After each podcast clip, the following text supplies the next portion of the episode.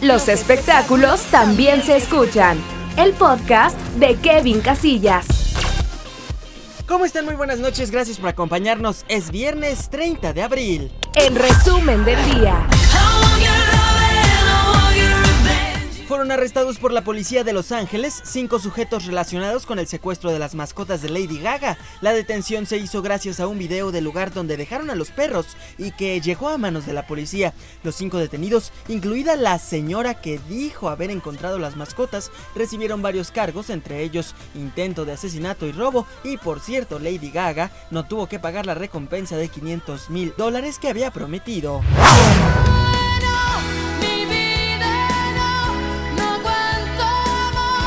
Pesar de no haber ganado el Oscar de la pasada premiación, Laura Pausini fue invitada al Palacio de Quirinal por el presidente de la República Italiana, Sergio Mittarella, esto para ser felicitada por ser una digna representante de Italia.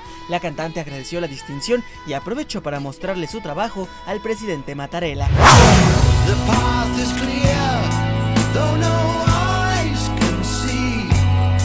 Tras 14 años de no hacer un concierto en Estados Unidos, la banda de rock Genesis ha anunciado una gira por ese país, además de Canadá. La agrupación que actualmente está integrada por Phil Collins, Tony Banks y Mike Rutherford anunciaron que está todo listo para que comience en noviembre de este año la gira en la ciudad de Chicago.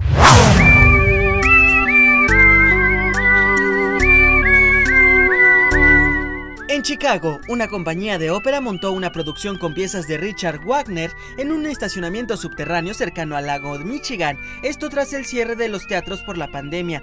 Ocaso de Dioses, título de la obra, divide sus actos por los niveles de la estructura para que el mayor número de espectadores pueda apreciar la puesta en escena desde sus vehículos. Le a la gente, con es suficiente,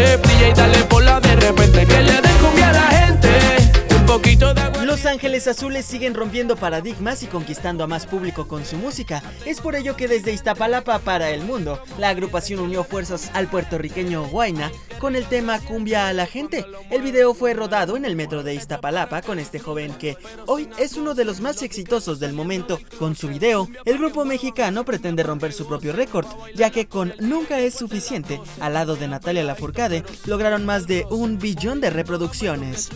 Escucha los espectáculos con Kevin Casillas. Hasta aquí lo más importante de los espectáculos. Los espero el próximo lunes 3 de mayo y por lo pronto yo soy Kevin Casillas y tú ya estás informado. Descansa. Búscanos en Spotify y Apple Podcast como Los espectáculos con Kevin Casillas.